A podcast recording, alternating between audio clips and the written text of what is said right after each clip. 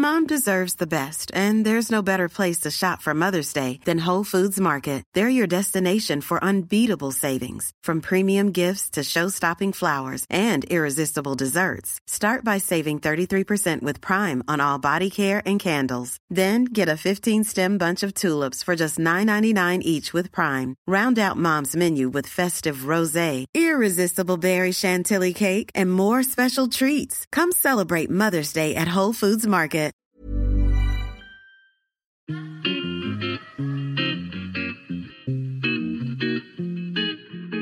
Salut les gars, je suis Anne-Laure Baratin et vous écoutez le podcast Genre de fille. Chaque semaine, je reçois une fille unique en son genre pour parler sans tabou de mission de vie, de galère, de déclic ou non, de féminin, de maternité ou pas, tout ça, tout ça. Par leur parcours, leur engagement et leur choix de vie, elles m'ont bluffé et j'ai à cœur de vous les faire découvrir. Je sais qu'elles vous inspireront. J'espère maintenant que leur parole vous permettra d'avancer, de choisir, de décider. Et maintenant, place à l'épisode du jour. Bonne écoute Cet épisode a été rendu possible grâce à Baratin, etc.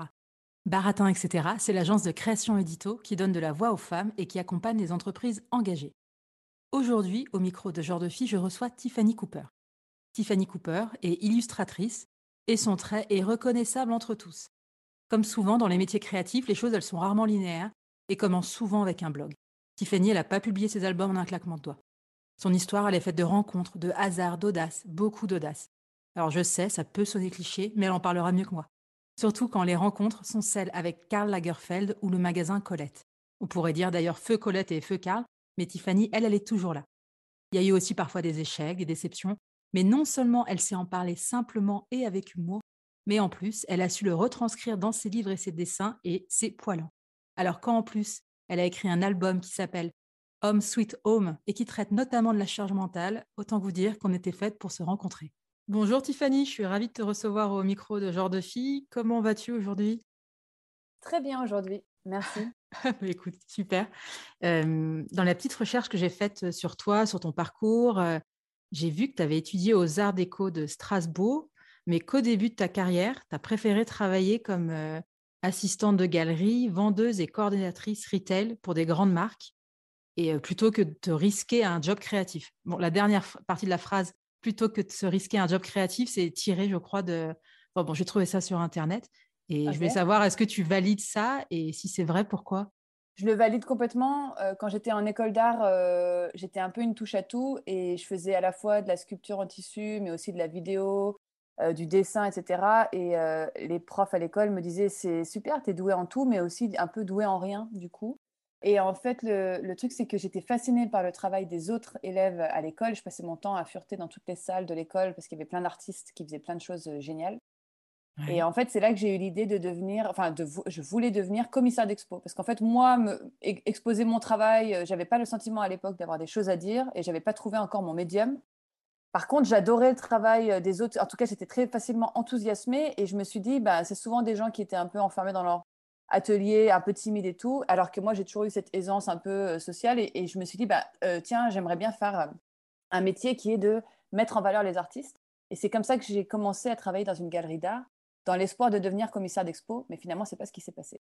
Mais en fait, quand tu étais du coup aux, Arts Déco, tu étais déjà, j'imagine, tu dessinais déjà beaucoup ou pas tant que ça? Oui, je dessinais beaucoup. Je dessine depuis toute petite. Euh, depuis que j'ai 3-4 euh, ans, euh, je dessine beaucoup. Et quand j'étais petite à l'école, l'anecdote, c'est j'étais tellement douée en, dessin, enfin, en tout cas, selon les critères des autres, hein, que j'ai changé mes dessins contre des, des chewing-gums et des trucs comme ça, parce que c'était toujours la maîtresse qui disait Tiffany va nous faire un beau dessin. Et donc, j'avais un peu compris que c'était. que j'avais une facilité là-dedans, je ne m'en rendais pas trop compte, mais en tout cas, je voyais l'effet sur les autres. Et du coup, j'ai toujours un peu dessiné, mais j'ai jamais pris ça au sérieux. J'ai jamais eu la prétention, étrangement, de, me, de penser que je pourrais en faire un métier. Jamais. Quand tu étais au, Beaux-Arts, est-ce que tu étais déjà à, dessiner un peu des, scènes que toi, tu vivais? Est-ce que toi, tu te mettais déjà un peu en, scène ou pas du tout? Oui, j'avais j'ai retrouvé un cahier, j'ai des petits, des petits dessins de, un peu cartoon où il y a mon personnage, mais le style a un peu changé. Hein, mais euh, c'était à peu près euh, la même chose, sauf que j'avais mes dessins, je crois que j'avais pas de nez, euh, c'était que des points pour les yeux. Bref, c'était assez schématique. Mais je faisais des petites scènes un peu humoristiques. j'avais commencé, j'avais fait ça et franchement, j'ai une cousine qui m'avait dit, mais franchement, c'est ce que tu as fait de mieux, tu devrais faire de l'illustration. Et ça m'a toujours fait rire genre de phrase parce que j'étais là, super, tu chantes bien sous la douche, tu vas devenir Beyoncé. Moi, je, faisais des petits cartoons, mais je faisais aussi de la peinture, je faisais aussi de la vidéo.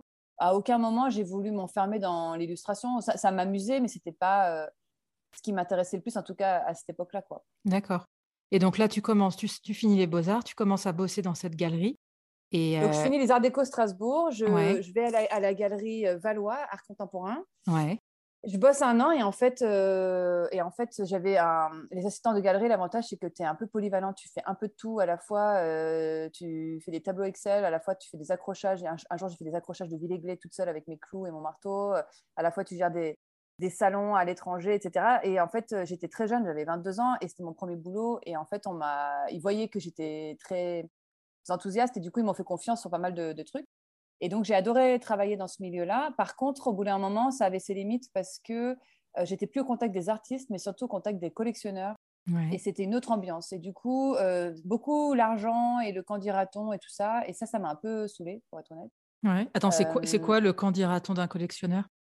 Comment expliquer? Bah, Tout d'un coup, une fois, je me souviens qu'il y avait un artiste dont je tirais le nom qui est rentré. Je ne savais pas que c'était un artiste. On aurait dit un, un, SDF, sans, déconner. Euh, et il est rentré en disant hey, eh, sont vos toilettes et tout. Et j'étais là avec euh, dégage. Enfin, j'ai pas dit dégage, mais j'ai dit non, monsieur, il n'y a pas de toilette. Et là, la galerie s'est arrivée en disant ah, machin, bonjour, comment ça va? et tout. Et en fait, euh, ah, c'était pas un artiste, c'était un collectionneur. D'accord. Hyper riche, mais du coup, tapis rouge, etc. J'ai eu des collectionneurs qui me parlaient parce que j'étais blonde de 22 ans et ils te prennent pour la potiche. Et il y a un mec qui m'a expliqué on avait de la chance les femmes parce qu'enfin euh, notre cerveau allait être de la même taille que celui des hommes et qu'on avait vraiment de la chance. Et mmh. je crois que c'est ce jour-là, avec ma coupe de champagne dans la main, pendant qu'il m'expliquait ça, que je me suis dit, ouais, tu sais quoi, en fait, euh, je vais, je vais me casser. en fait, euh, là, j'étais trop, je me retrouvais pas du tout dans cette mentalité-là. Et puis, je pense que les galeristes, ça fait partie de ces gens qui adorent les artistes, mais qui sont obligés de jouer le jeu des commandes commerciales, ou en tout cas de, la séduction commerciale. Et moi, la séduction commerciale ne m'attirait pas du tout. Et donc, euh, j'ai fini par me dire, OK, qu'est-ce que j'ai envie de faire de créatif, mais de plus accessible, ou qui me semblait plus accessible, en tout cas moins prétentieux.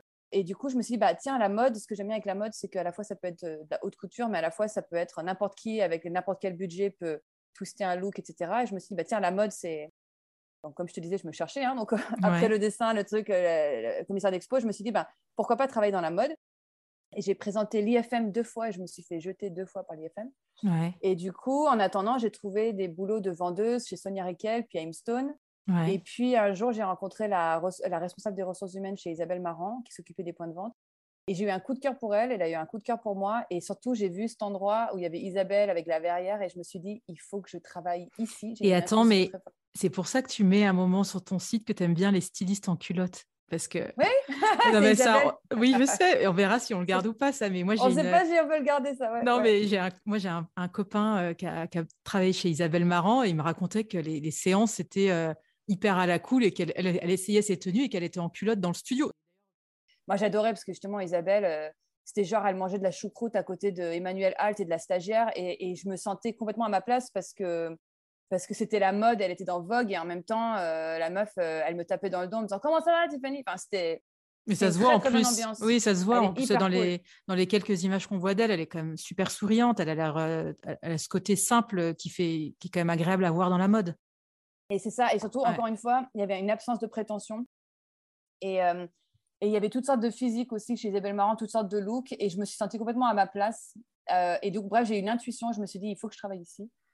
Et un jour, donc, j'ai suis un peu au culot. Je l'ai harcelé, c'est pas vrai. Je lui ai envoyé deux, trois mails et je l'ai rappelé plusieurs fois en lui disant, en fait, euh, je deviens folle à être vendeuse. Je, comme disait une de mes employeuses, elle me disait que tu es comme un lion en cage. Bah, C'était clairement sous-exploité en étant vendeuse. J'attendais le client, quoi. Et en fait, euh, j'ai appelé la fille de chez Isabelle Marant en disant je, je, je, vous fais votre café, je vous lave vos chaussettes, je m'en fous, mais je veux travailler avec vous. Et un jour, elle m'a rappelé, elle m'a dit bah, Je suis enceinte, euh, j'aimerais bien que ce soit vous qui me remplaciez pendant mon congé mat. Et son congé mat a duré un an. Et attends, mais c'était en, tant que styliste alors? Non, en tant que euh, responsable des ressources humaines. D'accord. Moi, j'avais aucune formation. J'ai rencontré sa boss, j'y suis allée au culot et elle m'a adoré sa boss. Et donc, sa boss est devenue ma boss pendant deux ans et demi. Je suis restée là-bas pendant deux ans et demi. J'étais, euh, donc j'avais 26 ans, je mettais des jeans tie and dye de provincial. et, euh, et j'ai débarqué, je m'occupais d'une équipe de 30 responsables, enfin de conseillers de vente, conseillers et conseillers de vente, sur les 8 points de vente Isabelle Marron de l'époque parce que maintenant je pense qu'il y en a plus. Et en fait, j'ai adoré, j'adore le management. J'étais, euh, ils m'ont vu arriver, ils se sont dit, oh là là, elle, on va la bouffer tout cru, je pense. Et en fait, quand ils ont vu que j'étais à fond, que j'étais là pour les aider, leur trouver des solutions, euh, etc., euh, en fait, je me suis fait très vite accepter et ça s'est très bien passé. J'ai adoré cette expérience. Et tu es resté combien de temps Deux ans et demi. Mais ensuite, euh, j'ai eu envie de partir euh, euh, pour des raisons d'inconciliabilité, je ne sais pas comment on dit, mais de mésentente, quoi, avec, ma avec ma direction. Je m'épanouissais plus et du coup, j'ai décidé de partir et j'ai, comme je suis, c'est-à-dire très impulsive et, et, intuitive, je me suis dit, oh, c'est bon, je me casse. Et du coup, je suis partie en rupture conventionnelle et j'ai tout vendu, mes affaires, sauf mes bouquins et mes fringues. Et je suis partie rejoindre mes parents qui étaient en Chine à cette époque-là ils avaient une chambre de libre et euh, tout le monde me disait que c'était le futur, euh, la Chine. Euh, et du coup, je suis partie en Chine et je suis rentrée cinq semaines après. Mais est-ce que tu, dessinais quand tu étais, que ce soit chez Isabelle Marant ou, ou quand tu travaillais avec les collectionneurs, enfin dans la galerie, tu, tu dessinais encore à cette époque-là ou c'était un truc que tu avais mis de côté? Alors, dans la galerie d'art, je n'ai pas du tout dessiné. Vraiment, je crois que pendant cinq ans, je n'ai pas dessiné. Je ne sais plus de quel âge à quel âge, mais je sais plus. Y a, pendant très longtemps, j'ai pas dessiné. Et en fait, j'ai recommencé à dessiner vite fait. Chez Isabelle Marant, je me souviens qu'il y avait des pochettes mensuelles euh, que je devais donner à la comptabilité et je les illustrais chaque mois. D'accord. Et en fait, elle était venue me voir, la, comptable, en me disant, c'était une meuf super branchée, et elle était venue me voir en me disant, euh, non, mais il y a un truc, il faut, tu, faut, il faut que tu deviennes euh, illustratrice, il y a un truc et tout. J'étais la meuf, je dessine sur des pochettes de comptable, on va se calmer.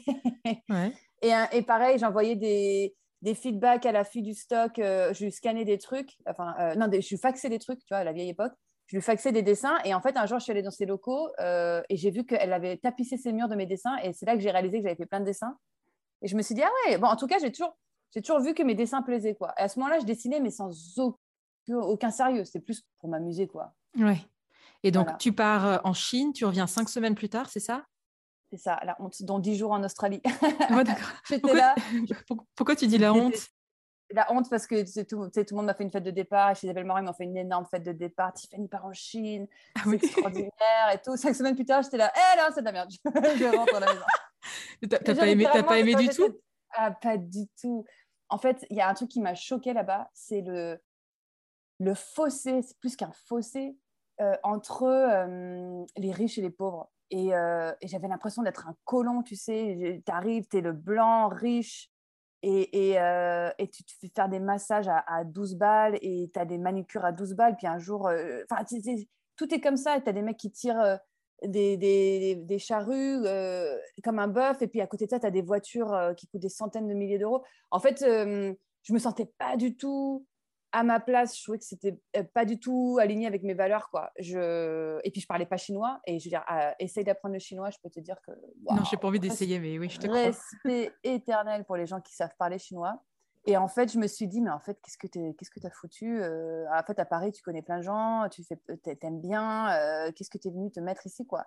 J'ai rencontré des expats, enfin, c'était l'enfer, c'était vraiment, tu vas voir, tu, dans deux semaines, tu vas danser sur les tables, j'étais là, quoi? Enfin bref, c'était un espèce de délire pas du tout, pas du tout ce que je voulais faire, quoi. Ouais.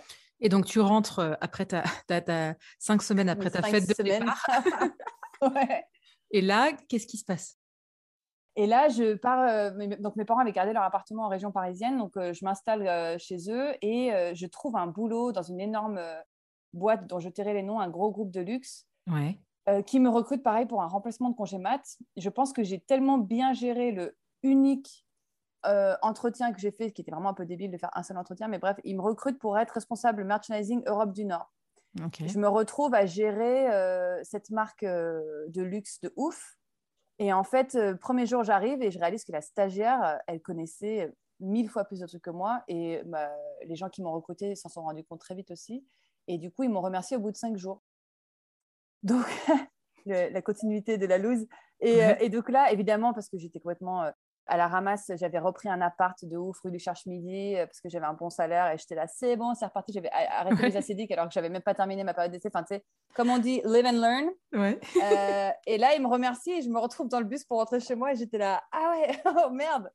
Ok, j'ai plus de boulot, je peux plus me permettre de payer mon appart. Euh, qu'est-ce que je fais? Puis je me suis dit, bah, de toute façon, j'ai jamais été très déprimée, moi, comme personne. Et je me suis dit, bon, qu'est-ce que tu fais? Est-ce que tu déprimes et tu.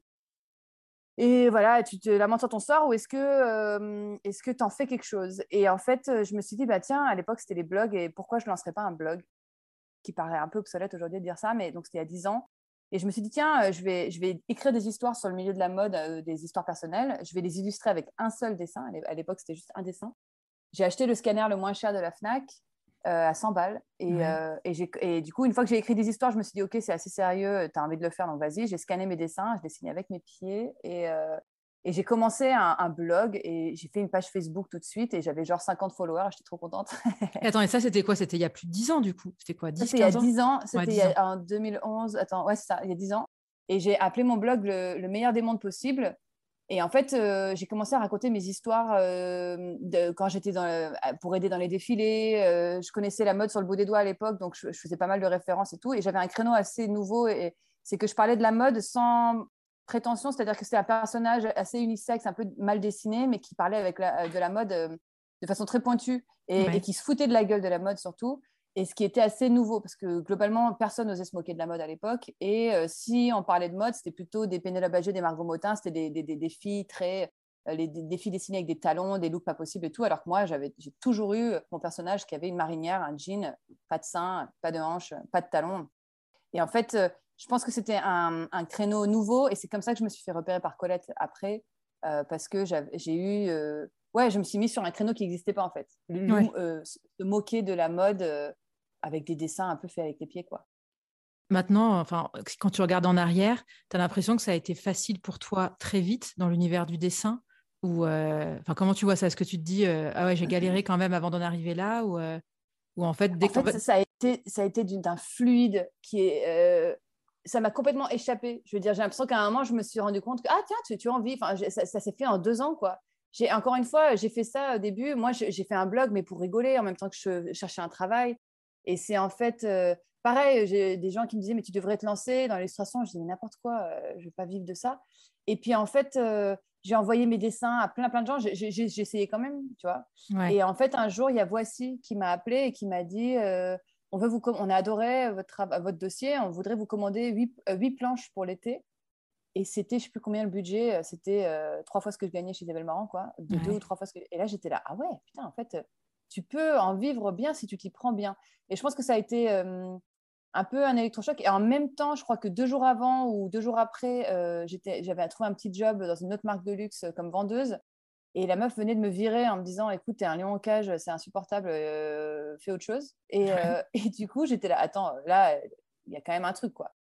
Et du coup, j'ai osé me lancer dans l'illustration. J'ai été approchée par un agent et en fait, tout s'est enchaîné euh, de façon très fluide. En fait, j'y allais au culot et je continue de faire ça. Hein. J'envoie un mail à quelqu'un avec qui j'avais travaillé et euh, en général, ça marche parfois, ça marche pas parfois.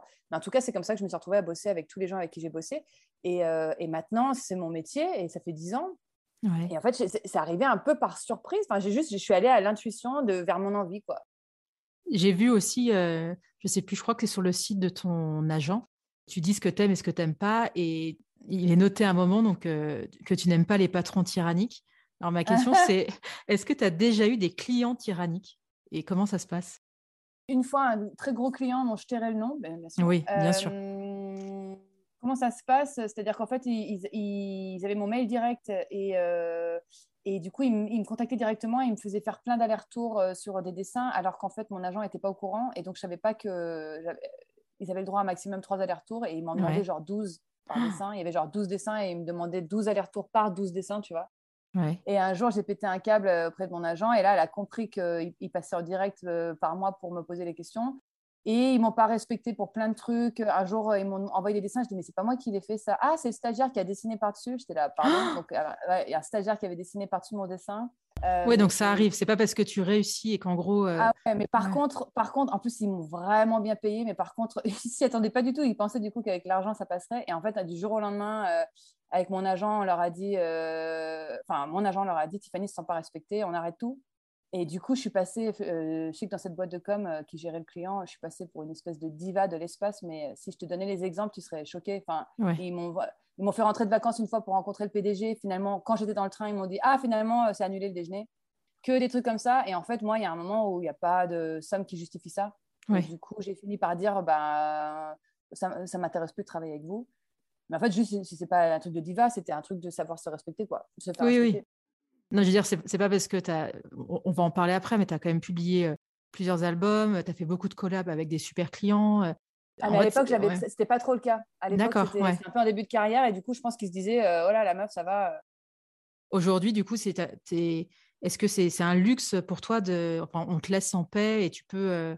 les choses se font de manière beaucoup plus fluide et beaucoup plus T'as pas à gérer ce genre de comportement, j'imagine? J'ai pas du tout à gérer ce genre de comportement, déjà parce qu'on a bien compris avec mon, avec mon agent comment mettre les choses en place, c'est-à-dire que c'est elle qui gère tout, euh, c'est elle qui gère les mails, euh, il y a une transparence totale, les clients la mettent toujours en copie. Dès qu'il y a un truc qui peut me chafouiner, euh, je, l'appelle et je lui dis est-ce que tu peux gérer ça? Et en fait, elle fait, elle fait, elle fait firewall, quoi. Elle est, on s'entend très très bien, ça fait 10 ans qu'on bosse ensemble. Et, euh, y a, du coup, et du coup, je peux juste être l'artiste sympa. Je n'ai pas besoin de jouer la fille qui euh, relance pour l'argent, la, pour qui tape des crises. S'il y a quelqu'un qui doit taper du poing sur la table, c'est mon agent et c'est jamais moi. Et du coup, quelque part, ça me protège en termes d'image. Alors qu'à l'époque, le client, j'étais monté au créneau plusieurs fois moi-même. Et euh, alors qu'en fait, il ne faut pas faire ça. Si tu as un agent, il est là pour ça. Et tu as toujours la même, la même agente depuis. Ah, c'est génial ça, depuis 10 ans. C'est drôle parce que c'est une fille qui s'appelle Morgane Lefrançois qui a monté en fait, sa mère à, l'agence Stephen Illustration et elle a voulu monter son agence d'illustrateur. En fait, sa mère, elle, elle, a des pointures un peu comme. Euh, ah, comment elle s'appelle? Oh là là, bon, j'ai plus son nom. Mais euh, elle a des, des pointures d'illustration et elle, elle a voulu faire une ligne euh, éditoriale plus jeunes artistes, un peu comme Marc Jacobs et Marc by Marc. Ouais. Et référence de vieille aussi, parce que je crois que Marc by Marc, ça existe plus. Non, ça existe plus, mais c'est pas grave. Moi, j'ai compris la référence. T'as compris et, euh, et, en fait, elle a, et du coup, elle a monté son agence. Et en fait, elle est venue me chercher. C'était euh, Morgane, c'était euh, la belle-sœur d'un de mes meilleurs potes à l'époque. Et du coup, elle on allé boire un café et ah, je monte mon agence. J'avais même pas compris ce qu'elle voulait. J'étais là, ah ouais, si tu veux, on bosse ensemble. Et puis, j'ai dit, ah, mais en fait, tu veux être mon agent? Oui, ah, ok, cool. J'ai même pas fait de benchmark. J'étais là, ah, cool, ouais. Enfin, vraiment, YOLO. Et en fait, euh, la première année, euh, je ne lui ai pas rapporté de clients et elle non plus. Et en fait, euh, au bout d'un an, elle, son business a commencé à marcher. Moi, j'ai commencé à bosser avec Carl. Et, et en fait, ce que j'aime avec elle, c'est que c'est aussi une amie. Et du coup, il y a une très bonne communication. C'est un peu comme un vieux couple. C'est-à-dire mmh. que parfois, on ne s'appelle pas pendant longtemps. Tout d'un coup, on s'appelle. On parle autant du perso que du pro. On s'est posé nos limites. Enfin, on a une très bonne relation. Du coup, j'ai aucun intérêt à changer de, oui, non, mais bien sûr, mais c'est une belle relation, c'est super. Je pense que tout le monde a envie de. Après, comme toute relation qui dure, euh, ça se travaille. Il y a eu des moments euh, plus ou moins bien, comme toute relation, mais on a toujours euh, work on it, tu vois. Et du coup, ce qui fait qu'aujourd'hui, on a une très bonne relation, je trouve. Et tu parlais, tu, nous as lâché le nom de la rencontre avec Karl. Donc, moi, je sais ce qu'il en est parce que j'ai regardé un peu ton travail, etc. Mais est-ce que tu peux nous raconter la rencontre avec Karl, Lagerfeld Est-ce que ça a changé un peu dans ta. Enfin, voilà, dans, dans ton travail et, et voilà alors en fait, donc moi au début, si tu veux, je jouais un peu à, la dinette en commençant l'illustration. Je, fais un blog, finalement, on propose de faire un bouquin. Enfin, je, lance plein de maisons d'édition. Une maison d'édition toute petite me dit si tu veux, on fait un bouquin. ah génial, donc je fais, un bouquin. Finalement, il est repéré par Sarah Colette parce que le copain d'une copine qui est venu à mon lancement dit je connais Sarah, je vais lui donner. Sarah m'envoie un mail en me disant j'adore euh, votre livre, je vais le commander pour chez euh, Colette. Donc dis-toi que moi, qui suis née à Grenoble, j'étais là, oh my god mais, non, mais, oui. mais même sans être née à Grenoble, c'est juste dingue. Non, mais si tu veux, euh, j'étais pas, parisienne. À l'époque, je lisais le WAD, tu vois, encore une référence de vieille. Je trouvais ça trop cool. Je suivais les, les Pedro Winter et les Nadège, machin. Et j'étais là, waouh, tout Colette, c'est le luxe et tout. Enfin, c'est la classe à Dallas et tout. Et, et du coup, euh, j'ai fini par. Euh, donc, elle, m'envoie un mail en me disant Ouais, on va prendre euh, votre livre chez Colette, quoi. Alors, j'étais sur le cul. Et en fait, à partir de là, j'étais là Non, mais c'est un peu genre, j'ai des super pouvoirs. Oui. et j'étais là Mais attends, mais en fait, si tout, tout ce que je veux peut se réaliser, bah, allons-y, quoi. Et du coup, j'étais là bah, Mon rêve, ce serait de faire un livre avec Lewis Trondheim. Et alors, non, mais ouais, t'inquiète pas, on y va au culot. Et du coup, j'envoie un mail à, à Lewis Trondheim Attends, mais c'est qui? euh, C'est quoi? Moi, j'ai jamais entendu ce nom-là. Attends. Alors, Lewis Trondheim, effectivement, c'est un peu le Johann Spar euh, bis. Lewis Trondheim, c'est une figure dans, dans, la bande dessinée française. C'est un ponte de la bande dessinée en France, quoi. Et genre, tous les illustrateurs connaissent Lewis Trondheim. Et genre, si tu as fait un livre avec Lewis Trondheim, c'est euh, c'est comme si tu as fait une collab avec la, Karl Lagerfeld, mais dans la BD. Okay. Trondheim, c'est un, nom euh, qui fait un peu peur, genre, waouh, tu sais, un peu respect et tout. Et donc, moi, la, blonde de, je sais plus quel âge j'avais, 26, 27 ans, je vais faire un livre avec Lewis Trondheim, alors que j'avais un blog de mode, tu vois. Et en fait, euh, je lui envoie mon blog et, en fait, il m'a répondu. Et du coup, j'ai eu une accroche et il m'a dit, bah, euh, je vois pas de, fil de conducteur dans... parce qu'il a une ligne éditoriale chez, chez Delcourt. Il me dit, mais si un jour vous avez quelque chose qui peut me correspondre, euh, envoyez-le moi. Et du coup, je lui ai envoyé, j'ai arrêté de bosser sur le blog pendant deux semaines et je lui ai envoyé 10, euh, pages d'un projet de bouquin que je voulais faire qui s'appelle Tout va pour le mieux. Et je lui ai envoyé et il m'a répondu direct, j'adore, euh, voilà, je t'envoie un contrat. et genre, j'ai signé un contrat et quatre mois plus tard, je devais rendre le livre. Non, mais tu as dû sauter de joie quand tu as vu son mail. Tu te ah souviens de... Je n'en pouvais plus, je n'en pouvais plus.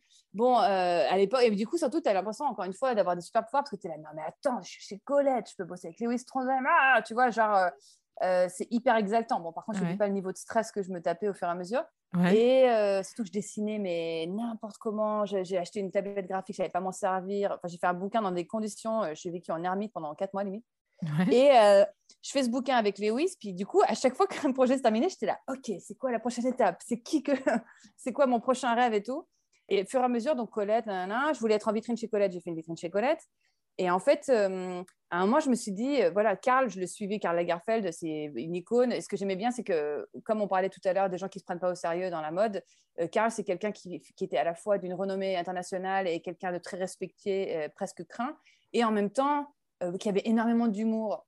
Et, il faisait des défilés complètement fous. J'avais adoré son supermarché au Grand Palais. Et j'avais acheté son bouquin euh, Le Monde selon Karl, et avec des phrases où je me retrouvais dans toutes les phrases où il disait qu'en fait, il faut être bête pour s'ennuyer. Euh, qu'il faut vraiment manquer d'intelligence et, de et, de, curiosité pour s'ennuyer. Et j'étais là, mais oui. Et en fait, il parlait de solitude et, de plein de choses. Et en fait, je me retrouvais dans plein de ces phrases. Et c'est quelqu'un qui avait beaucoup d'humour. Et à l'intuition, je me suis dit, tiens, je l'avais beaucoup dessiné sur mon blog et sur les vitrines de chez Colette, tout ça. Et je me suis dit, tiens, euh, je pense que ça peut lui plaire pour sa marque éponyme, parce qu'il a une marque euh, éponyme qui s'appelle donc Karl Lagerfeld, vendue dans le monde entier. Et je me suis dit, tiens, bon, Chanel, c'est clair que c'est mort avec mon style de dessin, mais, euh, mais Karl Lagerfeld, ça peut le faire. Et du coup, à l'intuition, j'ai fait tout un dossier avec. J'avais eu quelques articles sur le blog du L à l'époque, sur mon, sur mon blog, sur ma vitrine chez Colette et tout. Et j'avais envoyé quelques dessins que j'avais faits où tu voyais Karl avant, donc gros, et Karl après, raisin sec. J'avais mis.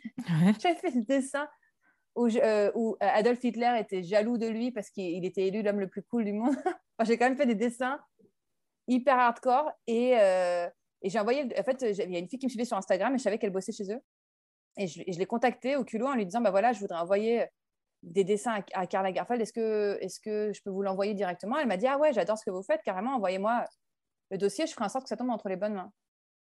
Et une semaine après, il y a la responsable de communication de Karl Lagerfeld euh, qui s'appelle Caroline Debar, qui travaille avec Karl, enfin qui a travaillé avec Karl pendant 25 ans, qui m'appelle et qui me dit bonjour, c'est Caroline Debar de chez Lagerfeld. C'est la genre à moitié en train de t'évanouir. on a reçu votre dossier. Euh, ah, ah, mais on adore. Alors j'ai appelé Karl tout de suite. Je lui ai dit mais est-ce que vous connaissez euh, Tiffany Cooper? Et il a dit ah bien sûr évidemment. non mais c'est vrai il connaissait et en fait, elle m'a envoyé après. Il a posé devant ma vitrine. Il a posé genre selfie devant la vitrine euh, que j'avais fait pour Colette.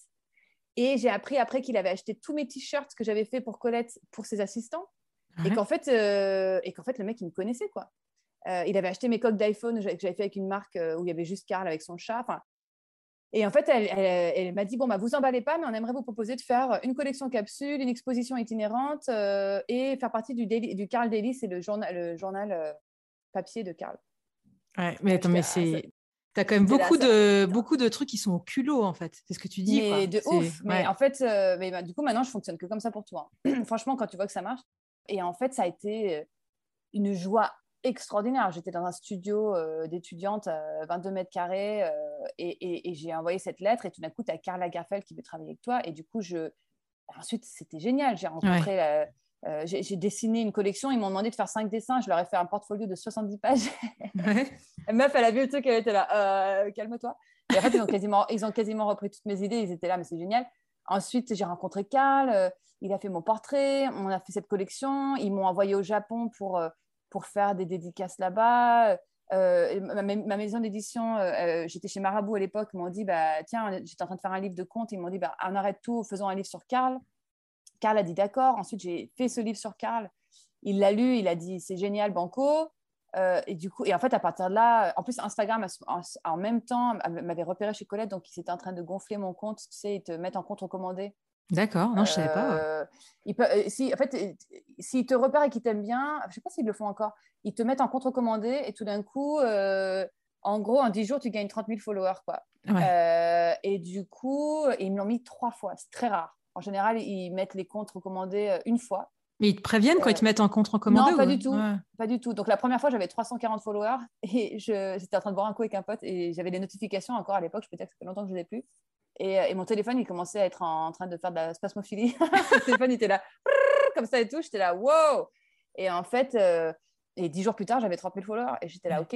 Et en fait, à partir de là, ils m'ont ils aidé à grossir ma, ta communauté. Euh, ma, communauté. Et en même temps, j'ai eu Carl. Donc, c'était un espèce de concours de circonstances extraordinaire. Et à partir du moment où tu bosses avec Karl Lagerfeld, bah, la presse euh, du monde entier parle de toi euh, et tout le monde veut bosser avec toi et, et la Chine et, la Corée. Et, en fait, et, là, du coup, j'ai changé d'appart. Je me suis fait cette année-là un super chiffre d'affaires. En fait, à partir de là, Enfin, c'était génial, quoi. C'était vraiment. Mais ça arrivait très, très vite. Mais pareil, le culot, le culot. Et attends, la question à un million, il est sympa, Karl Lagerfeld? Enfin, il était sympa, Karl Lagerfeld? Ouais. très sympa. Et d'ailleurs, mon, livre Karl Secret commence par cette phrase que j'adore. Il dit Tout le monde pense que je suis méchant, mais moi, je trouve que je suis une brave patate. Oui, j'ai vu ça. j'adore. Brave patate. mais il n'y a que. Ouais, je l'ai rencontré en vrai. Et alors, effectivement, la première fois qu'il m'a vu de loin, il ne savait pas à quoi je ressemblais en vrai. Ouais. Euh, il voyait que mon personnage et je l'ai entendu dire qui est la jeune femme blonde là-bas ah. euh, Il fait bien son ah, accent. euh, je le fais pas assez bien, mais euh, et en tout cas, on s'est retrouvés à discuter et il m'a montré des photos de son chat sur son téléphone comme s'il me montrait des photos de son gosse quoi. ça c'est choupette dans l'avion, ça c'est choupette nanana et j'étais là oui. oui, et, et, il était, il m'a fait une blague tout de suite. J'ai dit, ah, je voulais mettre une marinière. Il m'a dit, comme Arnaud Montebourg. et il s'est marré tout seul et tout. Et il est, mais adorable. Une fois, euh, j'ai fait des posters donc euh, euh, pour Carly Wood pour, pour sa boutique qui, qui, ont été exposés dans le monde entier. Et en fait, il, il m'a demandé un tirage exclusif pour lui, qui se sont d'ailleurs vendus aux enchères là. Tu sais, ils ont vendu aux enchères tous ces biens il n'y a pas longtemps. Ils se sont vendus à 36 000 euros. Voilà. Mes prints. En plus, ils avaient été exposés au soleil, donc ils sont complètement délavés. Il s'est écrit sur le site de Sotheby's ou je ne sais, sais, plus quelle maison d'auction c'est, mais Bref, ils se sont vendus 30 ou 36 000 euros. Euh, bref. Et donc, je lui avais envoyé ça.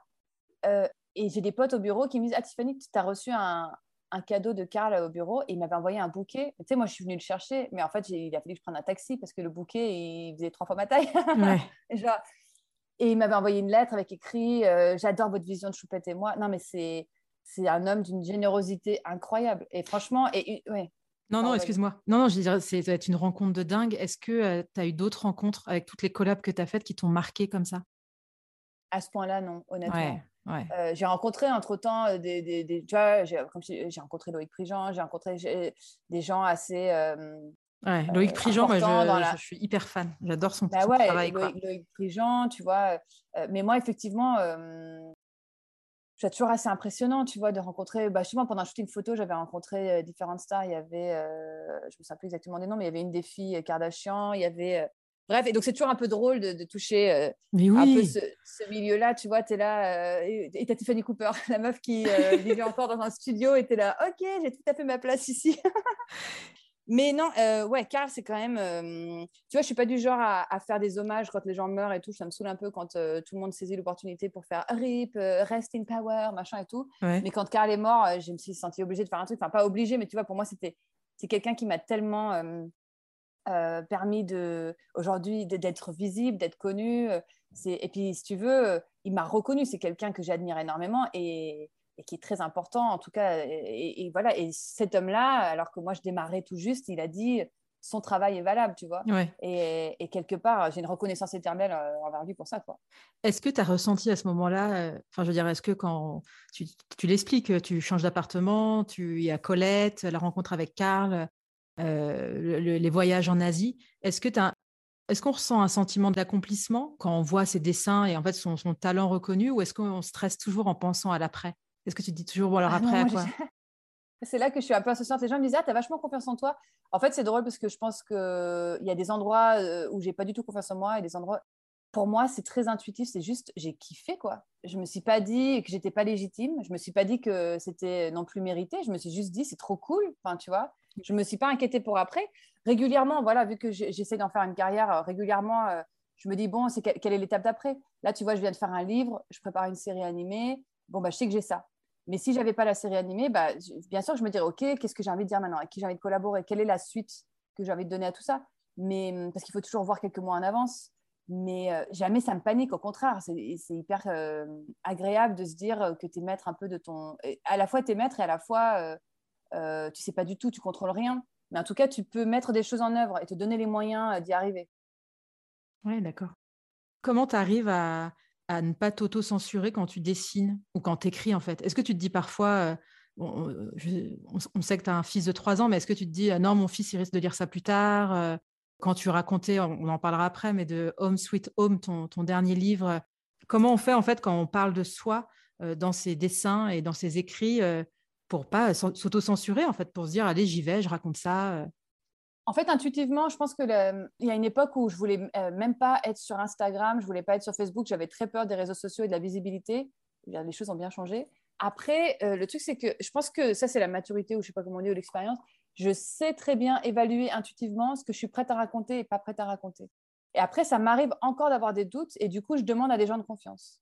Je demande à des amis de confiance, j'en ai deux, trois comme ça à qui je demande, ou je demande à mes frères et sœurs en leur disant, OK, ce truc-là, j'ai envie de le partager, mais je suis pas sûre d'assumer, qu'est-ce que vous en pensez et, ça m'arrive que les gens me disent oh, beaucoup trop perso, ça, c'est pas, pas ta place de dire ça, ou c'est pas, jamais personne m'a dit c'est pas ta place, mais ouais, ça paraît compliqué et tout. Mais en général, euh, les gens me disent ben non, ça vient du cœur, euh, il n'y a pas de souci, c'est super, euh, tu devrais, etc. Euh, et ça m'arrive encore de douter, mais globalement, j'ai un assez bon radar pour savoir ce que je suis prête à raconter pas. En fait, le truc, c'est que les gens ont l'impression de connaître ma vie, peut-être, mais en fait, ils connaissent rien de ma vie parce que je ne raconte pas euh, tout, bien sûr. Et il y a plein de choses très personnelles que je partage avec personne. Enfin, en tout cas, pas sur Instagram ni dans mes bandes dessinées. Ouais dans ton dernier livre, justement, euh, Home Sweet Home, donc euh, Home qui s'écrit comme, enfin, plutôt Home Sweet Home, on va dire, tu t'es penché sur le sujet de la charge mentale. Comment tu t'es décidé comment enfin, Qu'est-ce qui a fait que tu t'es dit, euh, je veux faire un livre entier là-dessus? En fait, je venais de me séparer du père de mon fils. on s'est séparés il y a deux ans. j'ai déménagé une semaine avant le premier confinement, donc c'était une super bonne année. Euh, et, en fait, je me suis retrouvée, comme tout le monde, dans le chaos de la pandémie mondiale et en même temps à gérer ma première rupture amoureuse avec l'homme qui je pensais être l'homme de ma vie. Donc, c'était incroyablement douloureux. Euh, et, je me suis laissée vraiment euh, plusieurs mois pour me remettre un peu de mes émotions, vivre, accueillir toutes les émotions, mais aussi lire et ne pas me plonger dans le travail, dans un nouveau projet tout de suite. Et c'est au bout de 6-8 mois que j'ai eu, à force de lire des livres féministes, euh, que je m'étais pas trop autorisée à lire euh, quand j'étais en couple. Et tout d'un coup, j'ai commencé à dire ça. Euh, et en fait, qui n'ont fait que me renforcer dans, le... dans ce que je pensais. Et, et, en fait, je suis allée voir mon éditrice en lui disant au début, je voulais faire un livre sur la séparation, l'amour, tout ça. Et en fait, je lui ai dit, mais en fait, pourquoi je ne ferais pas un livre sur ce sujet qui est. Voilà, aujourd'hui, le féminisme parle beaucoup des violences sexuelles et des violences physiques faites aux femmes, mais pas de cette espèce de truc un peu nul et sournois qui est les tâches ménagères, les tâches domestiques, où tout le monde se dit non, mais ça c'est bon, c'est réglé. Alors qu'en fait, et puis c'est pas si important, alors qu'en fait, euh, ça pourrit la vie euh, des couples, quoi. je suis tellement d'accord avec toi. Il y, a, vraiment ce côté où on considère que on a l'impression que c'est un non-sujet. Ouais, c'est un non-sujet, alors qu'en fait, euh, tout ce qui se passe dans la sphère euh, domestique, c'est hyper important. C'est un sujet. Ben, en tout cas, pour moi, ça a été super important. On s'est pas du tout séparé pour ça avec le père de mon enfant, mais en tout cas, euh, à la fin de notre relation, moi, je me disais, mais en fait, c'est pas possible. Je me dis, je me fais des films, c'est moi qui, qui exagère, et, et en fait, je me sentais dans une inégalité totale. Et euh, même s'il faisait des choses, il en faisait clairement pas du tout autant que moi. Et, moi, je sentais que c'était euh, très injuste. Voilà, je, il y avait un grand sentiment d'injustice. Surtout que moi, au départ, euh, j'étais la meuf qui voulait pas de mec, pas d'enfant, la liberté. Je me suis retrouvée un peu à la, maison, par la popote. Tu, tu rentres à quelle heure? Tu veux manger quoi Et, tout, et qu'est-ce qu'on fait ce week-end? Et en fait, tout d'un coup, tu es là, mais en fait, à quel moment? Je me suis retrouvée là-dedans. Qu'est-ce qui fait que je me suis mis dans cette position? Qu'est-ce qui fait que j'ai laissé faire accepter des choses? Euh, Qu'est-ce qui fait que lui, il, ne participe pas assez? Qu'est-ce qui fait qu'il ne veut pas l'admettre assez, etc. Et en fait, à partir de là, euh, je me suis dit, en fait, il y a quand même j'ai regardé les statistiques et même si la plupart de mes amies, elles, elles sont dans des relations où le mec fait beaucoup, donc c'est un grand truc, on me dit Ah, mais moi, mon mec, il fait beaucoup. Es là, ouais, mais les statistiques en France, c'est quand même assez criant. Voilà, je me suis dit Il, faut que, il faut que j'en fasse un livre. Et elle m'a dit C'est une super idée. Et du coup, je me suis plongée là-dedans. c'est tellement agréable de faire un livre quand tu es passionné par le sujet parce que ça, ça, vient avec une fluidité. Euh, voilà, surtout qu'un livre, comme on sait, c'est pas ce qu'il y a de mieux payé. Euh, et du coup, ça, il faut que ça vienne du cœur. Si, si, tu fais ça pour l'argent, t'es mal pareil. D'accord. Non, mais c'est euh, intéressant ce que tu dis. Ça veut dire que même quand tu es illustratrice connue, reconnue, en gros, c'est pas parce que tu vas faire des bouquins que tu vas gagner ta vie avec tes bouquins. Bah, en fait, moi, je suis pas Pénélope Bagieux, je suis pas Joanne Sfar, je vends pas des 30 000 exemplaires. Moi, je vends beaucoup moins de quantité, en quantité d'exemplaires. et puis, il y a tellement d'illustrateurs maintenant sur le, sur le créneau que hum, que je suis une, parmi d'autres. Et donc, euh, euh, il y a des collabs que je fais. Par exemple, là, j'ai fait une collab avec une, une euh, marque de boulangerie qui s'appelle Ghana. Oui, j'ai vu. Ils, ouais, ils ont commandé 10 000 fèves. Elles se sont écoulées quasiment toutes en, un mois.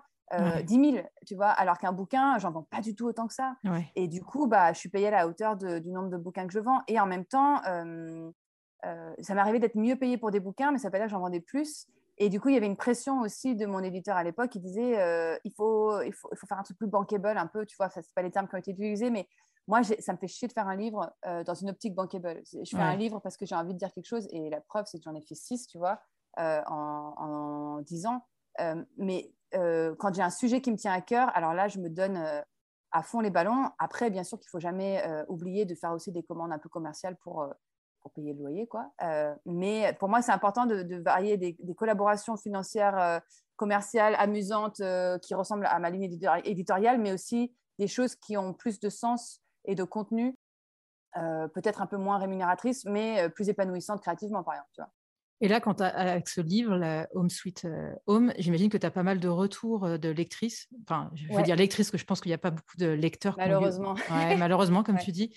Et donc, elles te c'est quoi? C'est des contacts par Instagram euh, Comment en fait tu arrives à discuter ou à communiquer avec, les, avec tes lectrices? C'est Instagram parce que personne n'a mon mail, tu peux le trouver nulle part. Euh, si tu veux me contacter, c'est par mon agent. Donc ça permet de filtrer aussi euh, voilà, pas mal de choses. Mais en tout cas, sur Instagram, par MP, j'ai quelques mecs, non, j'en ai un ou deux qui m'ont contacté en me disant c'est super ton livre, c'est essentiel. Ah, bah, ça fait plaisir d'avoir des feedbacks de mecs. Mais globalement, c'est des filles. Et alors, le, témoignage qui revient le plus souvent, c'est. Alors, j'en ai quelques-uns qui m'ont rendu un peu triste, qui disaient bah, J'ai voulu en parler avec mon mec, il s'est fâché, on s'est disputé. Donc, bon, t'es là, c'est un peu euh, relou. Et euh, la plupart me disaient Je l'ai acheté, mon mec a tordu le nez. Euh, et au final. Et au final, je l'ai retrouvé deux, trois jours plus tard en train de le lire et se marrer. Et ce qui me fait plaisir, c'est de me dire qu'il y a des mecs qui se bidonnent en lisant un livre où je les défonce quand même. Ouais, et non, mais oui, tant mieux. Et c'est tout le propos de mon livre, c'est que j'ai voulu faire un truc drôle parce que souvent les livres féministes, ils sont juste révoltants et un peu accablants. Et j'ai même des amis qui sont très féministes et tout, mais qui se sentent très visés dès qu'on parle de féminisme. Et du coup, j'ai voulu faire un livre justement très drôle. Et je suis ravie d'entendre que les mecs, ça les fait marrer parce que même s'ils diront, ouais, bon, euh, euh, ils admettront pas trop d'avoir ri, je sais que ça plante une petite graine, quoi. Tu vois? Et que dans leur tête, ils doivent se dire, ah, j'avoue, c'est vrai que c'est vrai que je fais ça. Et en fait, même si ça change un tout petit peu les comportements, c'est toujours ça de prix, quoi. Il y a une planche dans le que j'ai vue, pareil, en préparant l'interview, qui m'a fait hurler de rire. C'est, bon, tu as le personnage du livre qui dit à son mec, mais arrête avec ton téléphone, tu vois, qui a, le bébé dans les bras et qui lui dit, mais arrête, en gros. Mais... Et après, tu vois la même personne, mais ça aurait pu être moi d'ailleurs, j'ai trouvé ça mourir de rire, qui est avec le bébé qui doit être, qui, enfin s'est endormi et dans son lit et qui regarde son téléphone et à un moment, elle lâche sans faire exprès son téléphone, le téléphone tombe sur le bébé, donc le bébé se réveille et tu as ton mec qui arrive en disant Mais qu'est-ce qui se passe? Et, la nana, c'est hyper bien fait, dit euh, Mais je sais pas pourquoi, je sais pas ce qui s'est passé, euh, mais je me suis tellement marrée parce que c'est. Enfin, en tout cas, ça aurait pu être moi, cette personne. Je me suis vraiment reconnue dans ce côté euh, non mais il faut qu'on arrête avec les écrans, c'est n'importe quoi. Euh, euh, tu peux pas donner le biberon et regarder ton téléphone en même temps et en même on temps. Est incohérent de ouf. oui. on, est incohérent de ouf. en fait, cette, histoire-là, c'est un truc qui m'est vraiment arrivé, sauf que dans la réalité, j'ai dit, oh, j'ai fait tomber mon téléphone sur sa, sur sa, tête parce que je sais pas mentir. Et, en fait, vu que j'ai admis un truc, ça l'a fait plutôt fait, plutôt fait marrer. Mais j'étais mortifiée. Et en fait, je me suis dit, tiens, ça ferait une histoire drôle. Je l'ai mis sur, euh, je l'ai, publié dans Madame Figaro et ça a beaucoup plu. Je l'ai mis sur Instagram, succès énorme parce que je pense que plein de gens se sont reconnus là-dedans. Et ensuite, je l'ai mis dans mon livre Moi Maman. Mais effectivement, euh, euh, je l'ai vécu parce qu'à un moment, euh, surtout quand ils sont tout petits, tu sais, entre 0 et 6 mois, tu te fais un peu chier. Au bout d'un moment, tu donnes le biberon. Au début, on était là avec mon ex, on se disait non, non, mais on n'aura pas d'écran autour du bébé. On avait déjà une loi entre nous qui n'était pas d'écran au lit. Donc c'était super parce qu'on était, quand on était tous les deux au lit, on n'était pas tous les deux en train de checker notre téléphone. Et du coup, tout d'un coup, avec l'enfant, on a dit ça. Puis en fait, au bout d'un moment, tu te fais un peu chier, quoi. Et du coup, tu finis par prendre ton téléphone.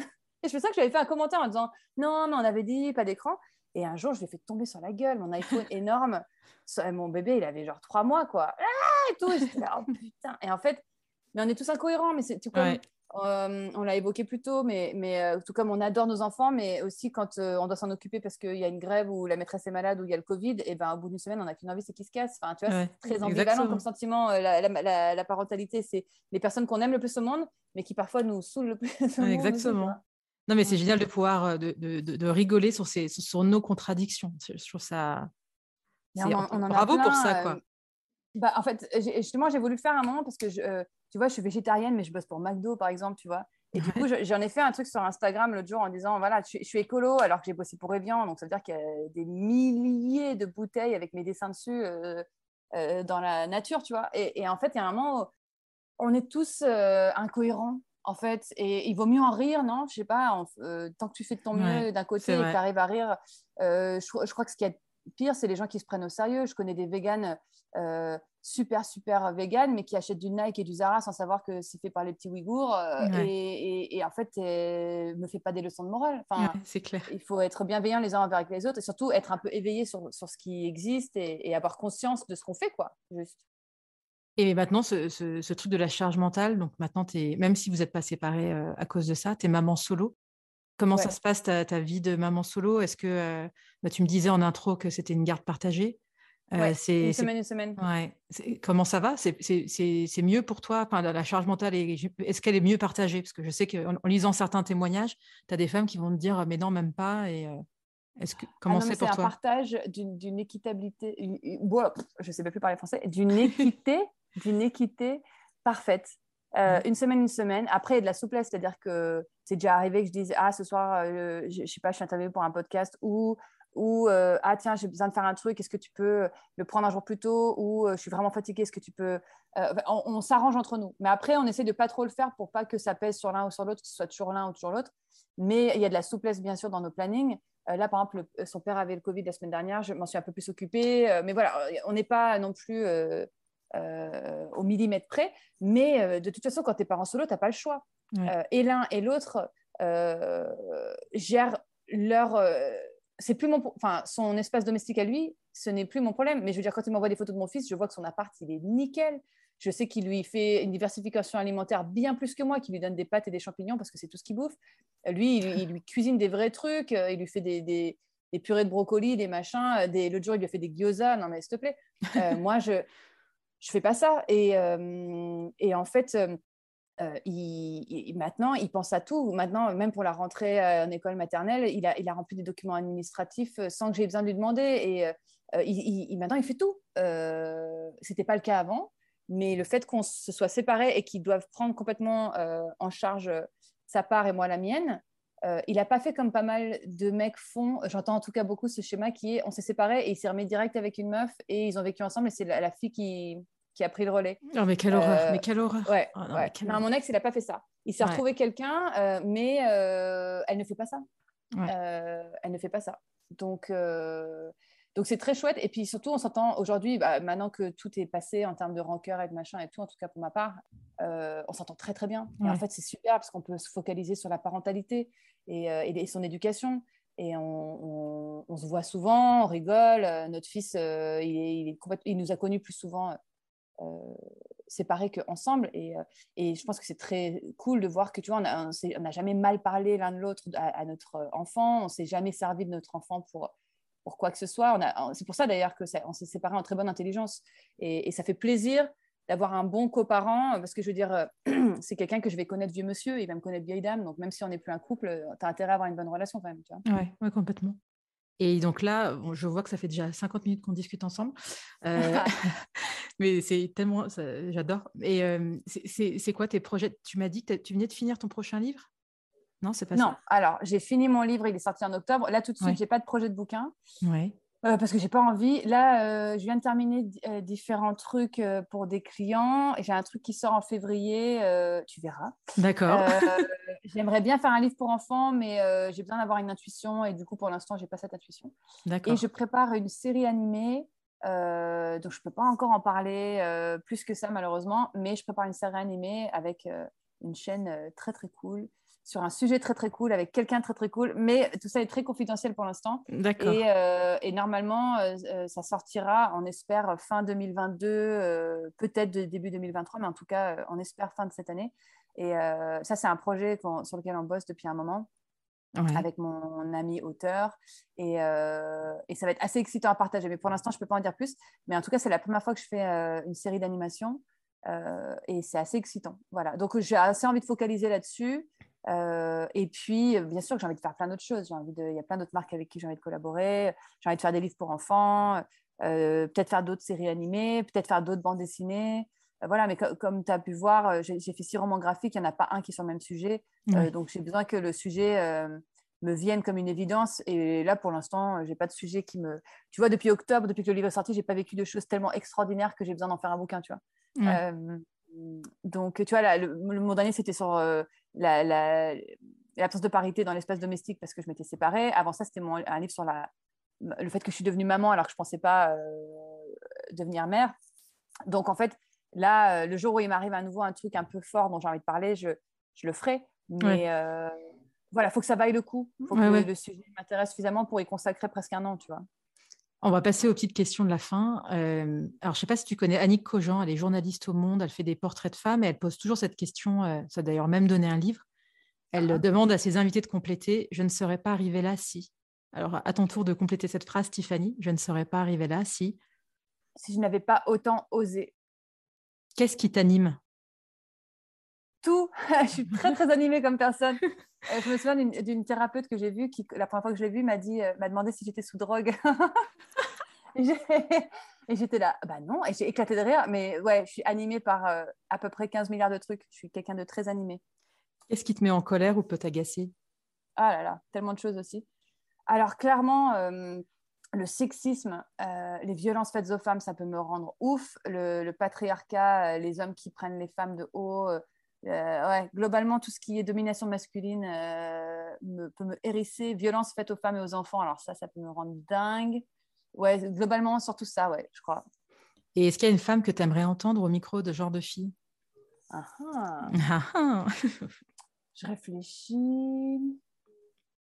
Ouais, euh, il y a une illustratrice que j'aime beaucoup qui s'appelle Kay Lam, qui est une illustratrice d'origine chinoise qui a fait un livre dernièrement qui s'appelle Les saveurs du béton et qui est une fille que j'ai rencontrée. En fait, elle a, fait un livre pour enfants euh, que mon ex a acheté à mon fils. Et en fait, c'est comme ça que j'ai découvert son travail. Et en fait, on s'est rencontrés, on est devenus euh, on est devenu copines, quoi. Et en fait, quand on discute, ça dure des heures. Et euh, c'est une fille passionnante et aussi très animée par un milliard de choses. Et un parcours très intéressant d'artiste, de femme, enfin, une fille passionnante. Donc, je pense que ça peut être intéressant. D'accord. Et la question de la fin, quel genre de fille es-tu, Tiffany? Oh, Quel genre de fille de fille? Mm, mm, euh, je dirais combative, euh, combative, ouais, je dirais. Pleine de ressources, je sais pas. Euh, les gens disent souvent que je suis, ils sont toujours étonnés par la façon dont je rebondis. Je, suis, je suis, un peu une, balle rebondissante, on va dire. D'accord. C'est le mot de la fin. Eh ben, C'était un très beau mot de la fin. Merci Tiffany. Et, Merci à toi. À bientôt. Au revoir. À bientôt. Merci d'avoir écouté cet épisode. J'espère qu'il vous a plu. Si c'est le cas, partagez-le autour de vous et sur les réseaux sociaux. N'hésitez pas non plus à laisser un avis positif à propos de Genre de Filles sur vos applications de podcast. Pour ne rien manquer de Genre de Filles, suivez-moi à Anne-Laure Baratin sur Instagram. Si vous avez des compliments, des critiques ou des réflexions, n'hésitez pas. Merci à Marvin Marchand pour la musique du générique. Bonne semaine et à très vite. Salut